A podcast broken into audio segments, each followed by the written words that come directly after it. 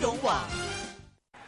好的，最近呢，其实大家一直在关注的一个焦点呢，就是说现在大家国内一直炒得很热的国企改革，到底会用什么样的一个步伐或者什么样的一个方法来呈现在大家面前？市场上普遍来看，好像都不是很有信心啊，这。嗯，对啊，其实现在中国经济也是有一个下行在里边，对，而且我们也留意到美国最近经济复苏还是挺好的，嗯，加上这个加息的忧虑，呃，其实大家都是挺关注未来一个市场的变化。对，但是我看到有嘉宾有人就在关注说，现在经济下行期呢，其实正正是国企改革的一个最好时机。嗯，那么输出这一番话的这位这个嘉宾呢，就是我们今天请到的这位民生证券的总裁助理，那么他也是研究院的执行院长。首席宏观研究员，同时也兼任了中国经济体制改革研究会高级研究员的管清友管总，管总现在已经在我们的电话线上了。管总你好，管总你好，哎你好，嗯，哎呃关总，就其实我看到您的观点，其实很多人我觉得都应该会有一些这个奇怪的感觉，就是说现在看到内地经济下行，呃步伐是这么明显，而在这个时候来提国企改革，同时可能会牺牲一些经济数据方面的一些因素，来在这个时间点推国企改革，您为什么会认为呃这是一个最好的时机呢？啊，是这样啊，这个经济下行的时候呢，实际上企业面临的这个外部环境是要发生变化，或者说恶化。那么这个时候，从企业内部来讲的话呢，它就有这个找出路啊、想办法的这个动力啊，特别是国有企业。呃，这也就是这个中央政府一直在强调的所谓倒逼啊，问题导向倒逼，因为现在国有企业面临问题，其中一个就是外部环境发生变化，这是很大的一个挑战。所以说呢，就是说这个凡是在国企待过的这个人啊，其实都知道，这个外部环境恶化，呃，会倒逼内部的这个改革啊。嗯所以应该说呢，经济下行周期啊是改革的一个机会，可以这么说，就是说，呃，有危机的改革那是改革，没有危机的改革那是折腾啊。所以现在我们实际上面临着一个就是外部环环境恶化的情况，所以这个改革呢，我觉得是一个挺好的一个时机啊。是，但是在这个时候的话，你经济本来在下行的时候出现这样的一个改革，那么自己本身可能会考虑到一些这个这个经济增长结构方面的转变的话，多少肯定会影响到经济数据方面的因素。那么再加上国企改革，这样不会给市场反而会造成更大的一个恐慌吗？或者是一个对市场没有信心？那么如果我们在一个经济环境还 OK 的时候来做一些改革，那这样的话，大家会觉得这样的是比较平稳的、可以接受的一个改革。现在是反而是令到市场上没有信心，您怎么看这种情况呢？啊，现在是这样，就是您刚才这种想法呢，就是是一个比比较理想的状态，嗯呃，当然也是一个比较天真的想法 啊。这个市场环境好的时候，嗯、其实改革动力是不足的，嗯，而且还有一个很重要的原因是什么呢？就是我们这个经济下行啊，其中一一一个领域呢，就是国有企业这个盈利情况，呃，嗯，比较差。嗯呃，也有一个所谓国有企业的这个所谓产能过剩问题。嗯那么改的恰恰就是这一块，所以无论从外部还是从内部来讲呢，应该说这个国有企业改革，应该说它的紧迫性啊、必要性啊，应该说都凸显出来了吧？嗯。对，其实我们也关注到，就是非常认同，就是管总刚刚说那些，呃，其实我们也关注到，就是朱镕基总理，就是之前前总理就呃也有做一些国企改革那时候，就比如说有一些国企，就是呃让他去呃用一些其他资本去接管那些国企。那么这一次，其实我们也留意到，呃，这个呃国企改革里边有一些，比如说资产证券化这一些，比如说集团化、财团化这一些的改革，其实这一次跟就是中基前总理那个分别有主要在呃体现在哪儿呢？我觉得是这样啊，国企改革的方向是明确的，嗯就是这个市场化、股权多元化、资产证券化。您刚才说的那个集团化、财团化，那我是另外一个含义啊，就是国企改革这个股权多元化、市场化、资产证券化这个方向呢，应该说是各方是都可接受的啊。嗯因为你知道，就是对于国有企业改革本身，它也有不同的看法啊，有不同的意见。那么至少市场化、股权多元化，呃，资产证券化呢，呃，是大家有共识的。嗯，那么至于财团化、集团化的这个参与国有企业改革，主要是针对啊、民间资本啊民营企业呃参与这个国有企业改革的方式啊，不妨呢就是这个成立基金啊，呃，这个引引入啊，类似于工商联这样的这个组织啊，呃，大家一起来参与这个混合所有制改革啊，是这么一个意思。嗯，现在我也看您这个文章里提到说，这个国企改革相关文件是各方共识。那么其实当中肯定也牵涉到很多方的一些利益或者是权利方面。那么现在在推行过程中出现一些问题或什么的，您认为现在呃推进方面最呃相关的企业或者是部门，这个最难接受或者最难推进的这个点是目前在哪里？您觉得？呃，这个这几个文件啊，应该说是出台呢，还是？充分体现了方方面面的意见，嗯，应该说确实是有共识的，应该是一个最大公约数啊。所以，所以这个意见出台是很不容易的啊。嗯，应该说数十次这个这个修改这个这个这个稿子，充分的考虑了学术界、理论界、政策界的不同的观点、不同的声音，甚至一些质疑啊。嗯，那么，呃，之所以呃这个文文件数十次的这个这个修改。讨论，那么还是反映了大家在一些问题上的这个认识不同啊，呃，因为这国企改革它确实是，呃，既涉及到具体的利益啊，涉及到不同的判断，嗯，也涉及到呃我们一些重大理论问题的探讨。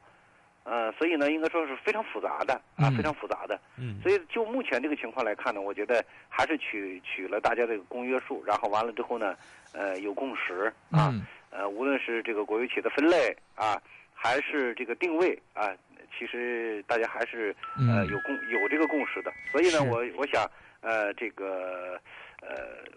这个文件呢，还是值得呃认真的去落实的啊。集合各路资深财经专家，拆解市场投资最新动向。一线金融网本期推介狮子山学会董事王弼。如果佢能够俾人鬧賣國咧，我覺得今次中美見面咧就係成功。其實呢個每個國家佢開放嘅時候，一定會面對呢啲問題。更多重量級嘉賓與你分享獨到見解。锁定周一至周五下午四点到六点，AM 六二一，DAB 三十一，香港电台普通话台，与你紧贴财经脉搏，一线金融网。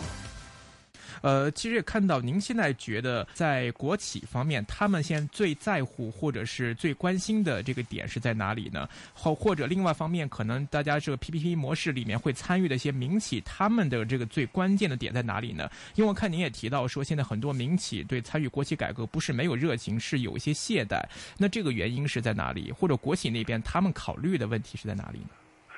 呃，从我们了解的情况看呢，国企呢，它比较关注你的资产的重组啊，板块的变化呀，呃，国企内部的这个产业调整啊，呃，包括薪酬啊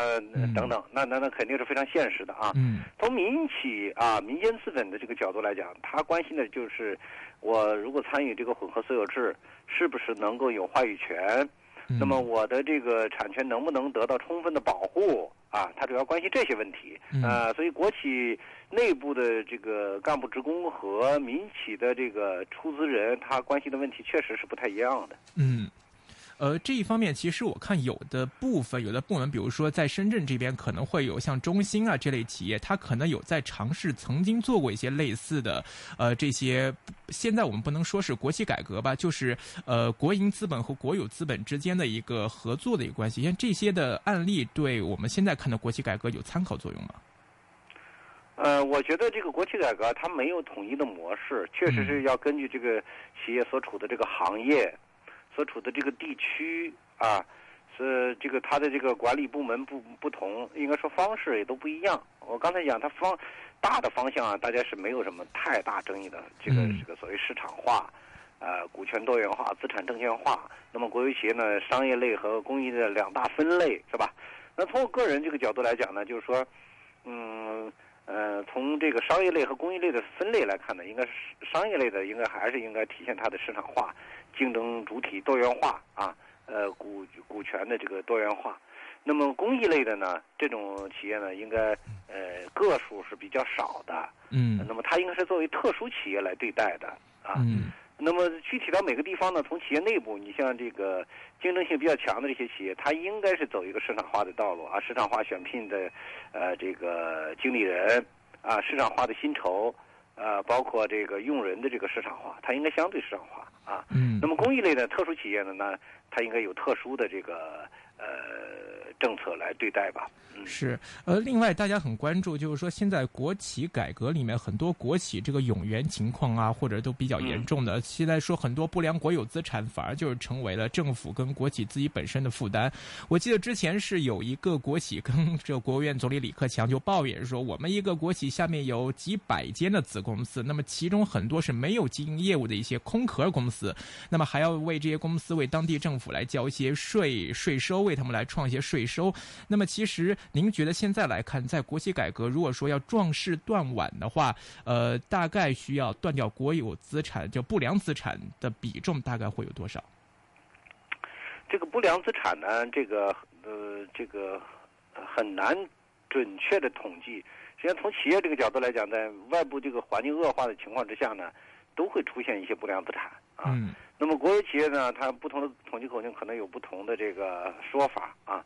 呃，所以呢，下一步面临的一个问题就是如何对待这些所谓不良资产的这个问题啊。嗯呃，所以国企呢确实有它这个特殊特殊性啊，它有一个历史传承。简单的，呃，一刀切也不现实啊。嗯所以为什么国企改革复杂就复杂在这里啊？它它这个，呃，历史上他的人是比较多的，这些人也是做出过贡献的。嗯那么现在呢，又面临新的市场环境啊，市场竞争啊，呃，他呃，他这个掉头就难一些，处理起问题来就难一些，这也是可以理解。我觉得还是要具体问题具体具体分析啊。嗯。那所以，所以您觉得像总理之前表态说我们要壮士断腕，对不良资产来做出一些清理，您觉得这是一个口号吗？还是说将来可能真的会去做的一件事情？嗯、这步恐怕是很难回避的。就是说，你外部经济环境变化了之后呢，你有不良资产，或者是经营业绩下滑，甚至出现严重的产能过剩的话，可能难免出现一些这个所谓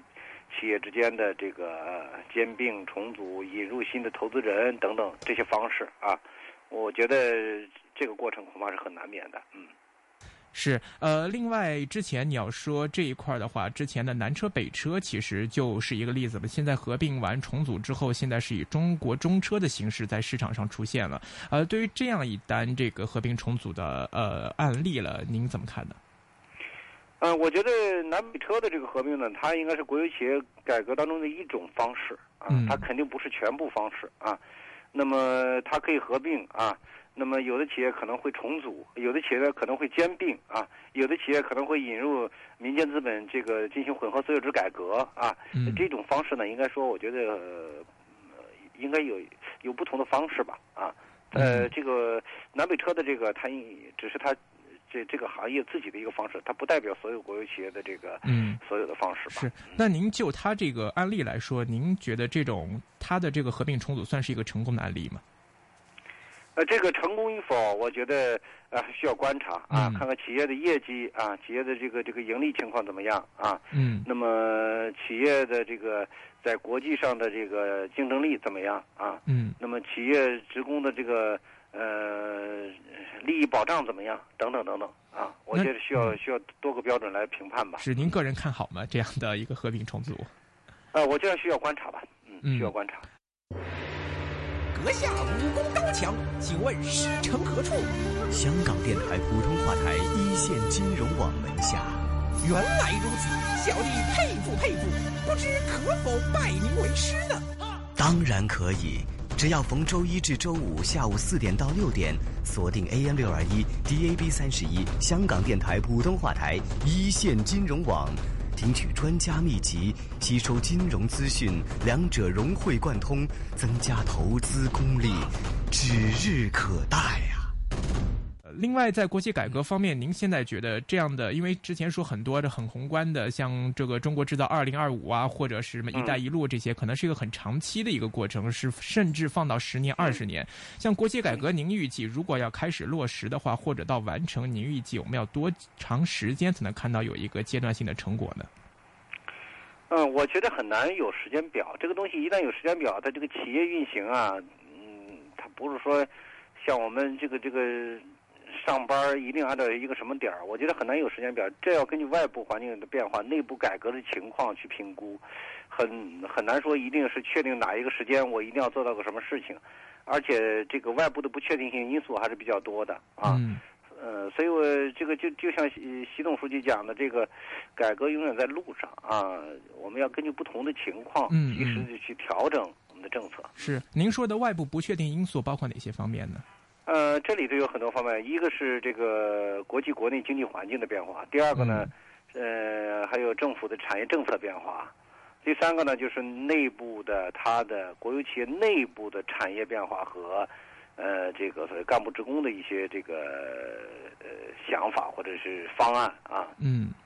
那以您的预计，大概会应该会有多长的时间？最少？嗯我觉得这一轮改革呢，应该说会有两三年的时间吧，应该会有嗯两三年的时间。呃，我们知道，就是九十年代末期那一轮国有企业改革呢，实际上它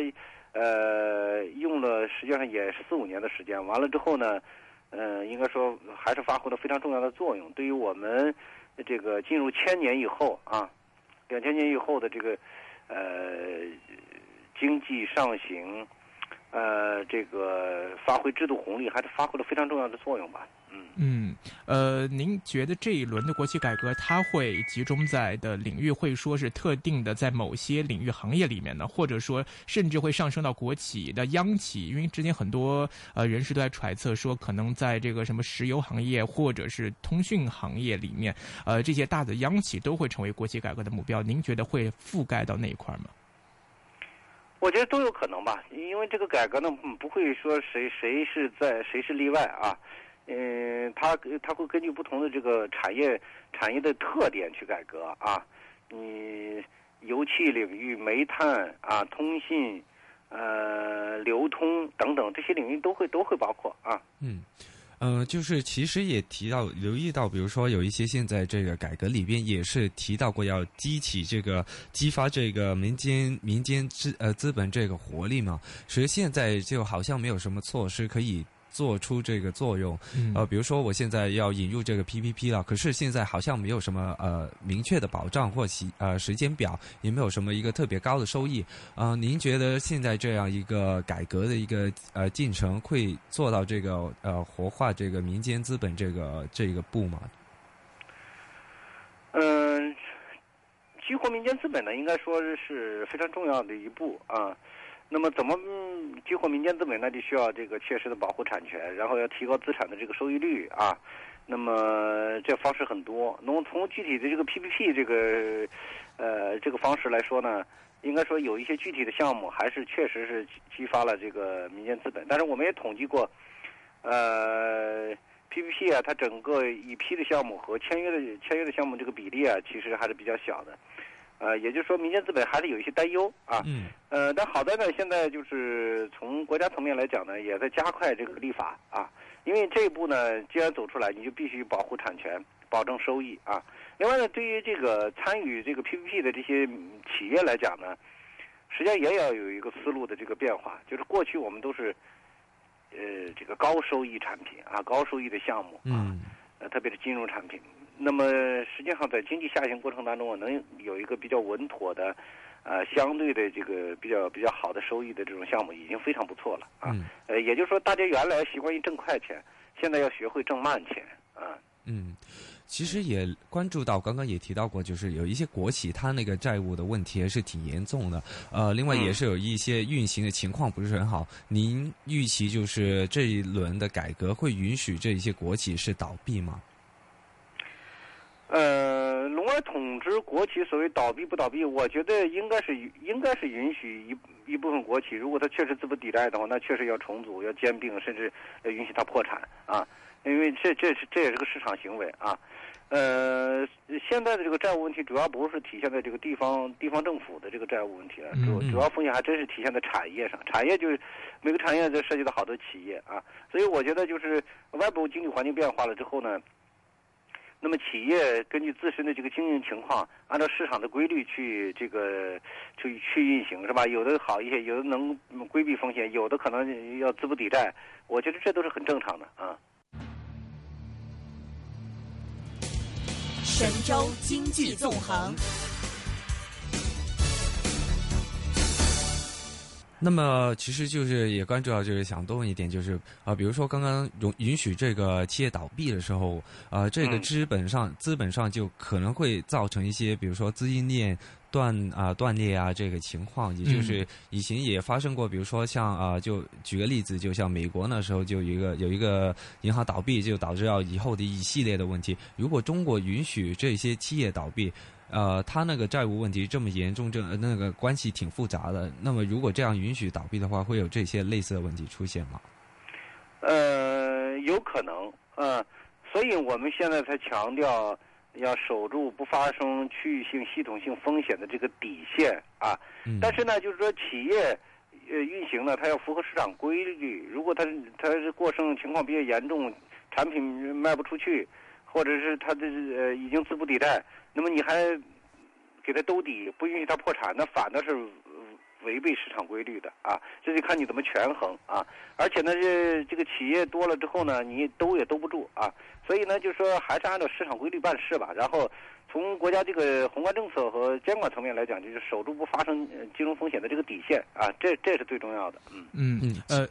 啊有的呃，对对，其实也是关注到一个点，就是刚刚也提到过，就是以前在零八年的时候，中国已经就是用那个流动性去刺激这个中国经济。那么现在这个经济也是有一个面临下行的一个风险嘛。现在我们进行这个国企改革，呃，就也是同时间也有一些宽松的一些货币政策。那么我们留意到，就是之前零八年的时候四万万亿那个问题，现在也慢慢体现出来了。我们现在嗯在这个宽松的这个货币政策之间进行这个国企改革，会不会就是那个作用有一些抵消啊，或者其他情况出现呢？啊，我觉得是这样的，就是我们现在这个思路呢，应该说，呃，还是立足于对冲托底这个这个政策，还没有，其实没有重启这个这个所谓大规模的刺激政策。嗯，实际上现在这个在这个问题上，应该说呢，这个分歧也还是挺大的。呃，我们觉得呢，这个还是要从这个供给端改革啊，加快改革的步伐。改革这个不是一句空话，呃，加快放松管制啊，呃，加快国有企业金融金融改革，包括土地制度的这改革，呃，释放所谓制度红利啊，呃，光靠这个宽松的货币政策是不解决问题的啊。我们这根本问题还是在于这个实体经济，在于经济结构问题啊。嗯。是，那好的，接下来再换到这个全球这个资本市场这边了。我看到您在嗯关于到全球、全球经济方面呢，您会您提到一个观点是说，现在这个全球市场要习惯于中国的现在这种，呃，相对来说低做一个经济增长。您是认为未来说，呃，在一段时间内，中国的经济数据方面大概都会维持这样的一个状态，甚至会更低，是吗？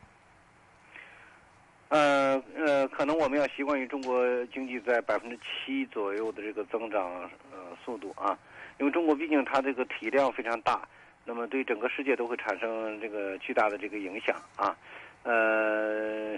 呃，这种情况我觉得可能会持续好多年啊。呃，这种这种情况，我觉得倒也倒也没什么，大家习惯了可能更好。但是它毕竟是一个所谓金融危机之后，嗯，出现的一种情况，大家可能还没有做好准备。整个世界经济的结构，它的贸易体系啊，全球化的这个这个这个体系，其实都没有为这种变化做做好准备。嗯嗯，呃，您提到这个，其实我们现在的一些这个经济增长的这个刺激点，可能都是房地产、基建、出口，那么这些是为驱动的主导的一些行业板块。那么未来的再结合国企改革的话，您觉得未来的话，我们的经济增长还可能会在哪些点会成为我们新的一个增长动力呢？嗯，我觉得我们的增长动力还是来自于这个所谓从要素投入到呃全要素生产率提高这么一个过程。实际上，简单来说就是提质增效啊。嗯呃，这种外延式的这种规模扩张啊，实际上现在已经不太适应于中国经济的这种发展了。呃，这种质量的提高其实表现了非常多的方面啊，非常多的方面啊。你比如说这个，呃，消费领域啊，企业可能确实要提提供给呃这个消费者更好的产品。嗯。啊，呃，这个你比如说，我们我们之前所谓的这个这个到日本去买马桶圈的现象，很能说明问题、是。啊，说明就企业你没有提供像这么好的这个产品嘛。那么不是说没有需求，是你没法满足这个需求啊。嗯。那么再比如说这个所谓呃体脂增效，呃，一个很重要的例子就是说，我们过去三十年一直保持百分之九以上的增长速度啊，现在有可能是一直保持在百分之七左右的这个增长速度，但是呢，实际上现在的这百分之七呢，它的质量比百分之九可能要好，就是你从粗放型的向集约型，呃，这个经济这个这个发展去转变啊，那么你的技术含量提高了。你的这个呃监管水平提高了啊，嗯，这都是质量的一个提高的一个表现吧，嗯。嗯。呃，另外就是说，现在呢，你看看到在新兴市场呢，普遍都有出现了一轮走资潮嘛。另外，这个看到像美国这样的呃国家经济似乎有在好转跟复苏的趋势，而且自己本身也在开始追求加息，让自己的货币可能呃尽量摆脱以前的这个量化宽松的状态。现在呃，在这个美国方面和新兴市场方面，您觉得是不是说未来市场焦点会转变到这个成熟的经济市场里面呢？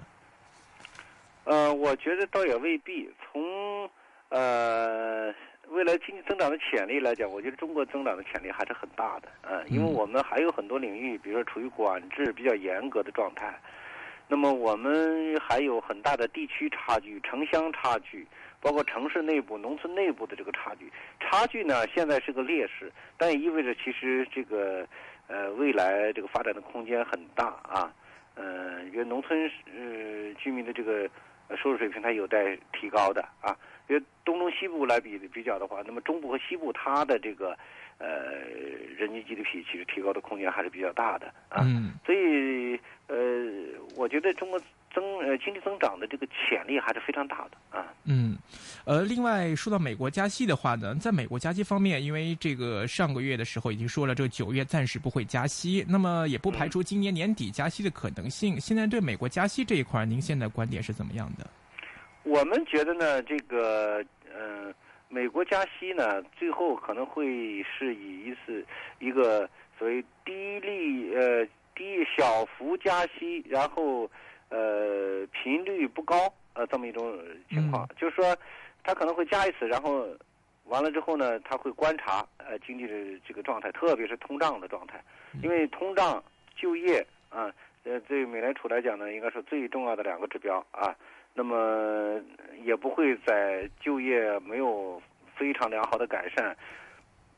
经济没有明显的上行这个基础上频繁的加息，呃或者大力度的加息，这不会啊。那对中国挑战是比较大的，就是说，呃，它一直有一个加息预期在，那么就一直有一个所谓的这个呃这个所谓资本外流的压力，哎，资本外流的压力，嗯，对。啊、呃，那么其实也关注到最近呃最近就是中国人民币这一边就是出现一个贬值的一个情况。嗯、这个呃，在美国加息那个联储局那呃那边也提到过，就是中国这个经济的一个下行风险，而且这个人民币贬值的一个影响，对它加息的步伐也是有一个呃挺大的一个影响在里边。呃，那么你预期这个中国人民币的贬值还会有一个再继续贬值的空间吗？呃，就是比如说呃百分之十。或百分之二十这一些，你你预计会有吗？嗯、呃，这个贬值的幅度呢很难说啊。我觉得呢，要确实要看这个资本流动的情况，要看美联储的政策和国内经济运行的情况来最后确定啊。呃，实际上就是我们这一次这个汇率改革呢，应该说面临的压力还是挺大的，正好是这个呃外部经济环境这个应该趋于恶化的情况之下啊。嗯我们同时要推人民币国际化，要推汇率形成机制改革，因此其实压力是比较大的。我觉得还可能还需要观察很多方面啊。嗯，现在您方面的因素是这个最近在一些有的地方的欧美数据，其实看到表现有的部分也不理想。那么很多人将他们这个原因就归咎于说到是呃中国需求减少，那么中国经济不济，影响到环球市场的一个需求。现在您看这个中国经济方面跟全球市场之间的联系，您现在看的观点是？呃，中国经济，呃，对全球肯定有很大的影响啊。中国经济也这个高速运转了三十多年，应该说呢，它也确实到了一个呃该调整的时候了啊。嗯、嗯，这就是我们现在为什么强调这是处于新常态的这个过程当中啊。嗯。呃，这种情况我觉得肯定会对全球经济造成一定的影响啊。但是你想，欧美经济的下滑，它已然是造成了影响啊。嗯。那么这个东西倒不是追究什么责任的问题啊。嗯。那么要要客观的看到中国所处的这个发展阶段啊。呃，通过这个加强国际之间的协调啊，全球治理，这个去解决一些这个问题啊。是，呃，非常清晰的一个解答。那么我们今天很高兴是请到的是民生证券总裁助理，也是研究院的执行院长、首席宏观研究员，并且是中国经济体制改革研究会的高级研究员管清友管总。那今天跟我们一线的听众来好好分享一下他对目前市场的一些观点。非常感谢你，管管总，谢谢管总。好，好，拜拜，拜拜。哎。